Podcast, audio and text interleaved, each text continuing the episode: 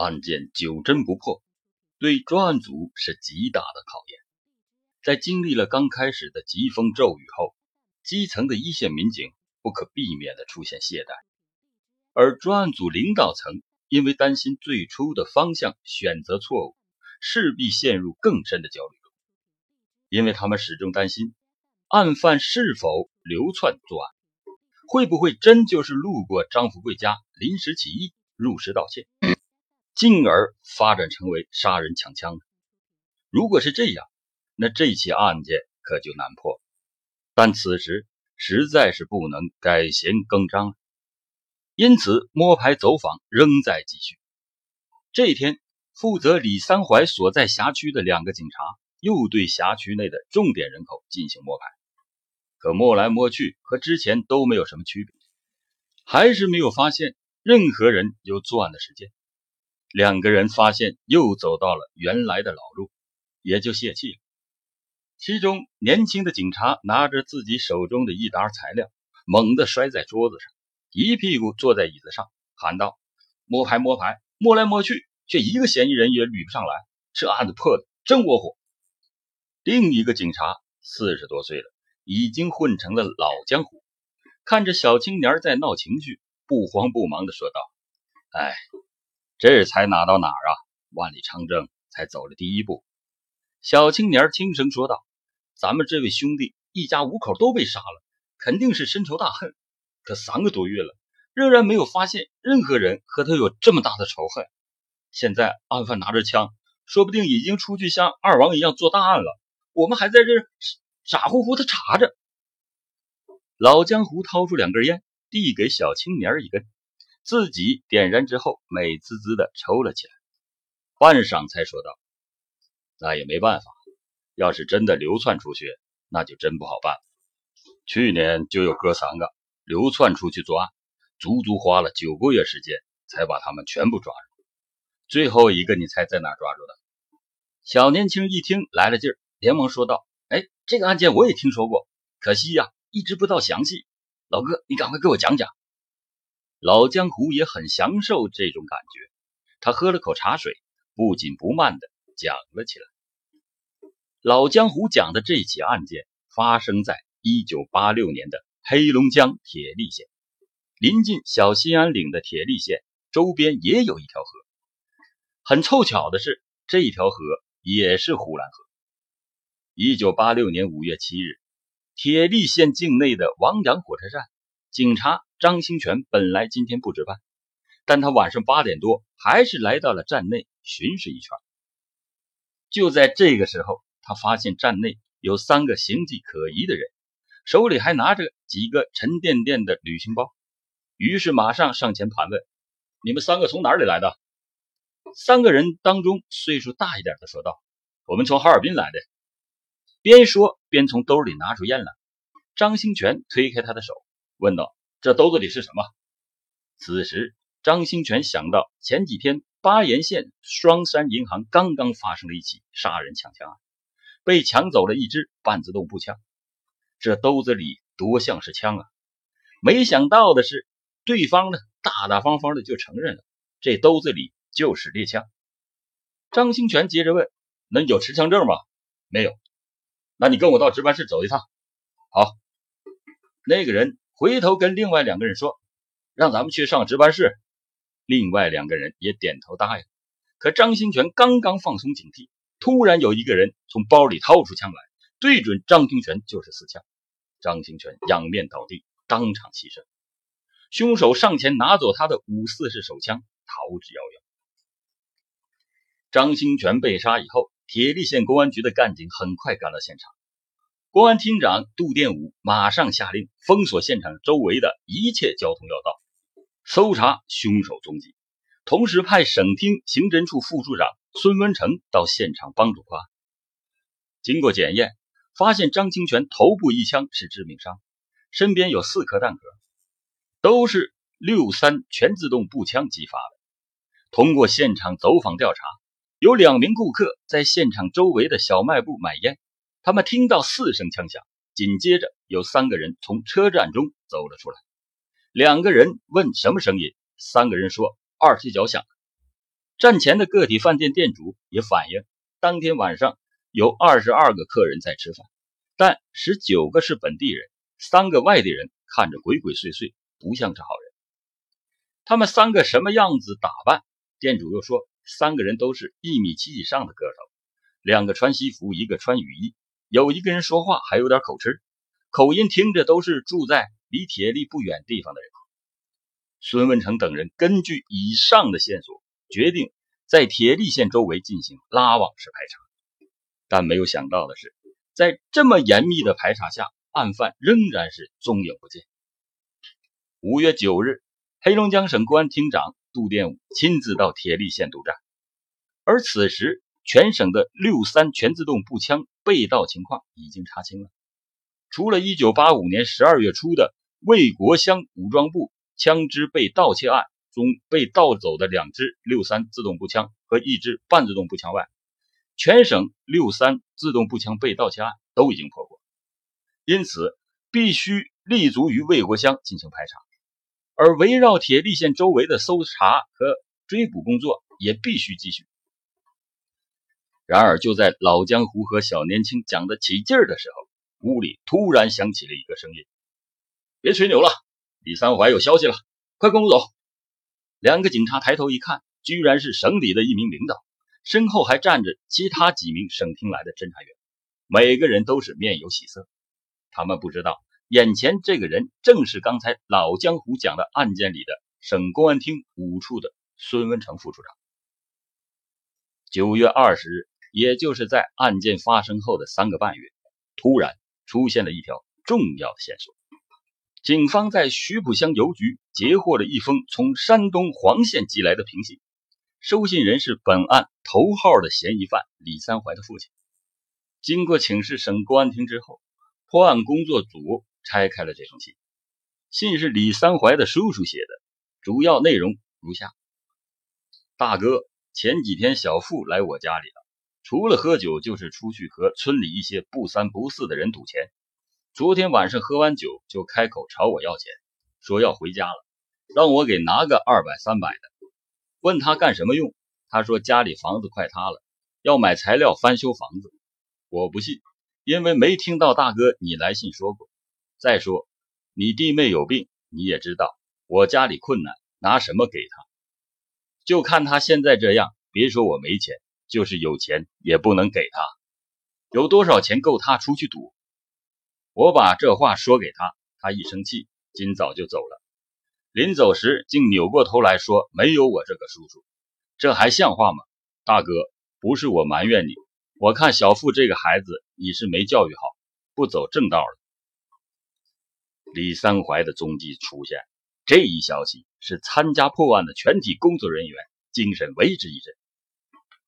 此前，警方一直把重点放在省城李三怀的姐姐家。在那里布置了昼夜监控，因为案发后不久，有人在省城曾经看到过李三怀。李三怀的姐姐也承认，他这个弟弟来过一次，但没在家里住，只要了一百块钱就走了。对于李三怀另外几个亲属家，包括远在山东黄县的叔叔家，警方也暗中进行了调查，并监控了一段时间，却一直没见李三怀的踪迹。由于警力不足。无法长期全面监控，所以始终没有能发现李三怀的下落。如今这个线索可太重要了，刘野立即召开了六六案件领导小组成员会议，进行了紧急的部署。首先，会议决定马上与山东省公安厅联系，取得当地警方支持，协助缉捕李三怀。这边则派由省公安厅五处的孙文成副处长。率领的六人缉捕小组立即前往山东抓捕李三槐。其二，同时派出人马对李三槐另外几个亲戚家进行严密的布控。因为经过大家缜密的分析，李三槐最大的可能还是在山东。但从山东寄到呼兰曲浦乡的平信至少要三四天时间。这几天里，李三槐也有可能离开山东，到另外几个亲戚家，因为他叔叔没给他钱。他如果输光了，到亲属家去是最好维持生存和弄到赌钱的。在孙文成等六人临行前，杜殿武厅长和刘一平副厅长专门将他们叫到哈尔滨面授机宜。无论如何，不能让李三槐像二王或者是去年那起案子一样，在全国流窜作案，必须在黄县将他抓住。孙文成当即立下了军令状。出人意料的是，事情的发展好像是出奇的顺利。当缉捕小组星夜赶到位于渤海边上的山东黄县时，当地警方已经把李三槐铐在县公安局的拘留所里。原来李三槐贪恋赌钱，留在叔叔的村里没有走，一连几夜没有下牌桌。黄县公安局的人接到命令后，几乎是没费什么事儿就完成了任务。黑龙江警方将向黄县公安局的同行们表示了深切的谢意。然而，当他们把李三槐一路顺利的押解回呼兰时，心中并没有那种凯旋而归的喜悦感。最主要的一点是。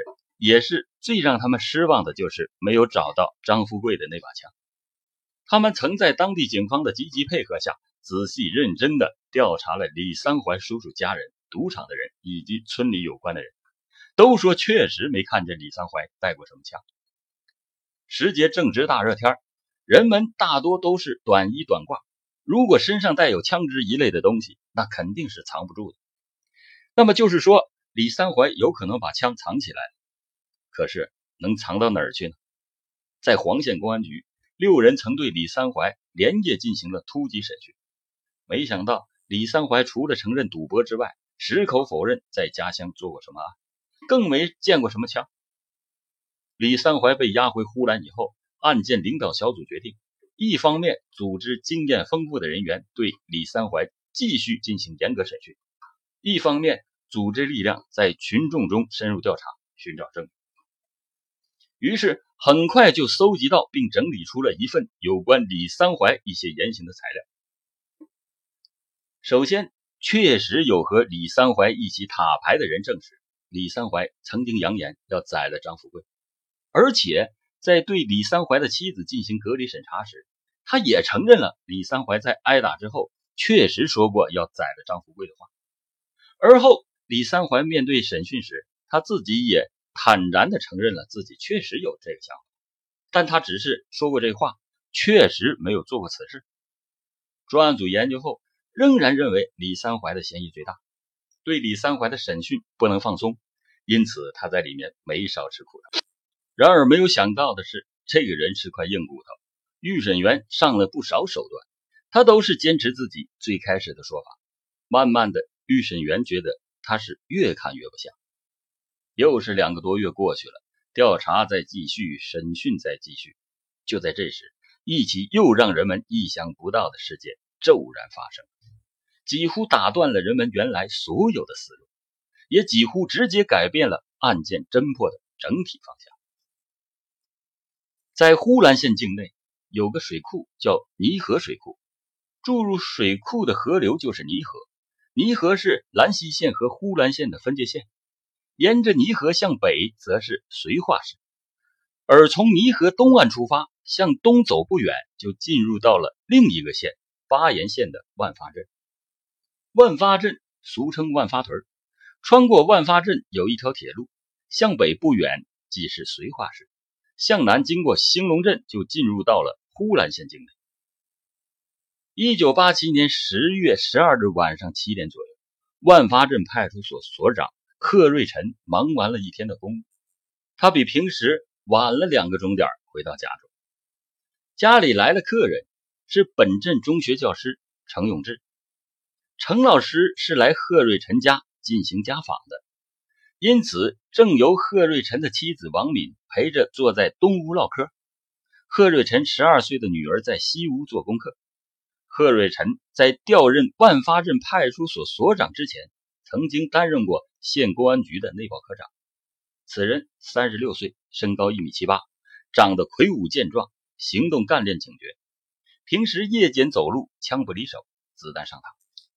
家里每一天天一黑，窗帘就早早的放下。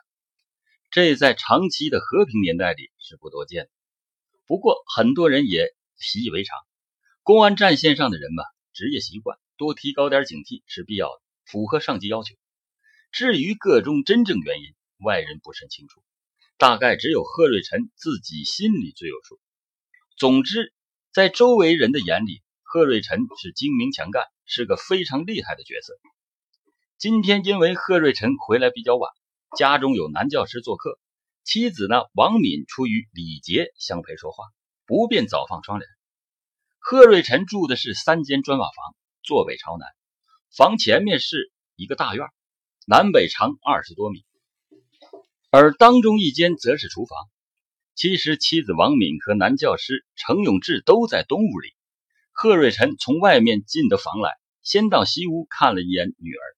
然后才来到东屋，和程永志握过手寒暄之后，便拉过一把椅子到屋的北侧，面向南窗而坐，一边看着屋子外面，一边说着闲话。王敏觉得今天丈夫今天很奇怪，一般讲家里来了男客人，丈夫一定要陪着说会话，而此时此刻她却不停地张望着窗外，真不知道她是怎么想。可没想到，就在王敏。正准备咳嗽一声提醒丈夫的时候，贺瑞辰突然两眼直勾勾地望着窗外，好像发现了什么。紧接着，他突然离开座位，一边掏枪一边往外就走。妻子王敏忙问：“你干什么去啊？”贺瑞辰说了声：“出去看看。”便开门出去了。这屋内的王敏和程永志老师稍微感到了有点奇怪，但是呢，还是没有太在意。两个人又继续的说话，不料。突然之间，外面便响起了一记刺耳的枪声。